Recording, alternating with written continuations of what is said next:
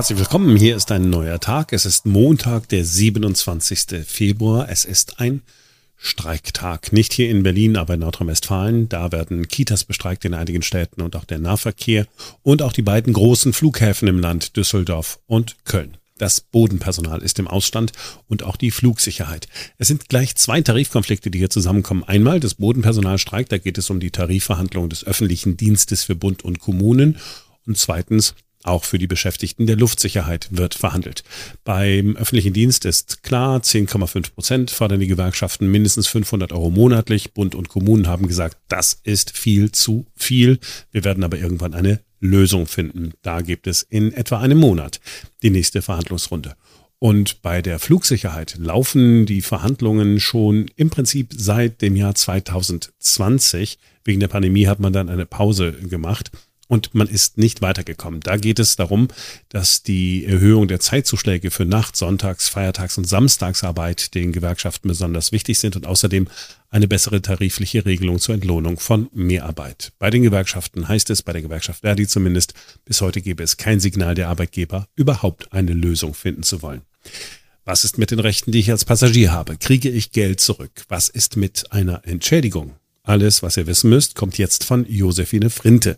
Sie ist Juristin bei der Verbraucherzentrale Berlin. Sollte das Bodenpersonal am Flughafen streiken oder auch die Piloten streiken.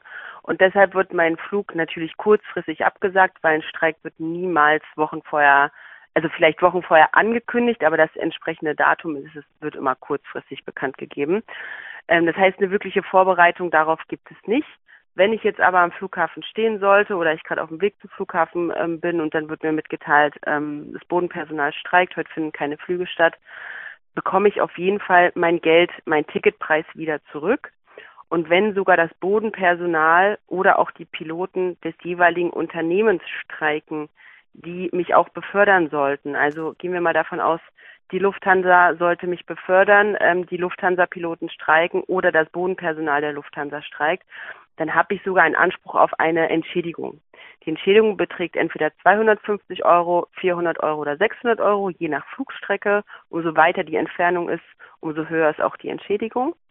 Sollte ich jetzt aber zum Beispiel mit British Airways abfliegen wollen und das Bodenpersonal der Lufthansa streiken und deshalb kann der Flug nicht abgehen ähm, vom Flughafen in Berlin zum Beispiel, dann ist das ein außergewöhnlicher Umstand. British Airways kann dafür nichts und dann muss British Airways auch keine Entschädigung zahlen. Darauf ähm, sollte man achten. Letztlich den Ticketpreis kriegt man allemal zurück, es sei denn, der Flug kann unproblematisch von einem anderen Flughafen stattfinden, der direkt in der Nähe liegt. Das ist aber äh, vielleicht ist es irgendwo in, in Frankfurt am Main noch der Fall, dass man sagen kann, okay, dann fliegt man halt nicht äh, direkt von Frankfurt, sondern zum Beispiel von ähm, Frankfurt-Hahn. Aber äh, in allen anderen ähm, Städten dürfte das eher problematisch sein. Also Entschädigung gibt es nicht, weil irgendjemand streikt und der Flug nicht geht. Es kommt schon darauf an, wer genau streikt. Das war Streik Teil 1. Es gibt aber noch einen anderen Tarifstreit, den wir hautnah zu spüren bekommen haben, schon den bei der Post. Warnstreiks hat es da gegeben, aber aus Warnstreiks könnten ordentliche Streiks werden. Streiks, die dann möglicherweise länger dauern. Es läuft eine Urabstimmung noch bis nächste Woche Mittwoch. Es wäre ein Wunder, wenn sich die Beschäftigten gegen Streiks entscheiden würden. Was also ist, wenn bei der Post gestreikt wird?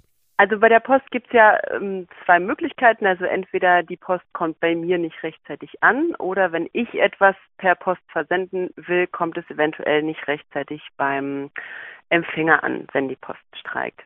Beginnen wir einfach mal mit dem, äh, was, was passiert, wenn die Post bei mir nicht rechtzeitig ankommt und ich eventuell verpasse, Fristen verpasse, um eventuell Rechnung zu bezahlen oder dergleichen. Da ist es tatsächlich so, dass der Zugang bei mir, der rechtzeitige Zugang bei mir als Empfänger vom jeweiligen Unternehmen oder vom Rechnungssteller äh, bewiesen werden muss. Das bedeutet, dass wenn die Post bei mir zu spät ankommt, dann muss ich das natürlich demjenigen äh, mitteilen, also demjenigen Unternehmen oder demjenigen, der von mir das Geld fordert, dass die Post erst dann und dann ankam, ich deshalb die ähm, Frist verpasst habe und äh, eine Zahlung dann aber innerhalb der nächsten Tage zum Beispiel vornehmen werde.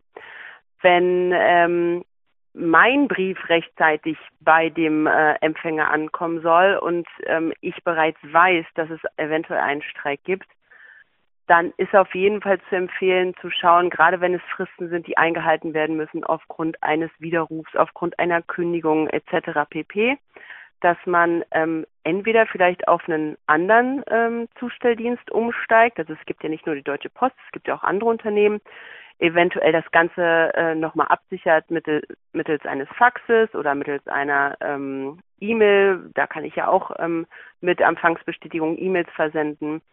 Oder wenn es unbedingt die Post sein muss, dann am besten mit ähm, Einwurf einschreiben, weil da kann ich dann mittels einer Sendungsverfolgungsnummer schauen, wann der Brief, wann meine Erklärung tatsächlich zugestellt wurde. Hier gibt es auf jeden Fall noch eine Sonderheit, wenn ich zum Beispiel einen Widerruf erklären möchte. Den Widerruf kann ich per Telefon oder per Fax erklären. Das sicherste, beweissicherste ist natürlich der Widerruf per, per Post, also am besten dann per Einschreiben. Und da reicht der Nachweis, dass ich den rechtmäßig abgesandt habe. Da geht es dann nicht um den Zugang, also wann ist der Widerruf dort eingegangen, sondern da geht es dann wirklich darum, dass ich den Widerruf innerhalb der 14 Tage auf den Weg gebracht habe. Das ist die einzige, sage ich mal, Sonderheit, die es, ähm, die es bei den ganzen empfangsbedingten Erklärungen gibt, wie Kündigung, Widerruf und so weiter. Das war ein neuer Streiktag, wenn man so will, äh, für heute. Wir sind morgen wieder für euch da, denn dann ist wieder ein neuer Tag.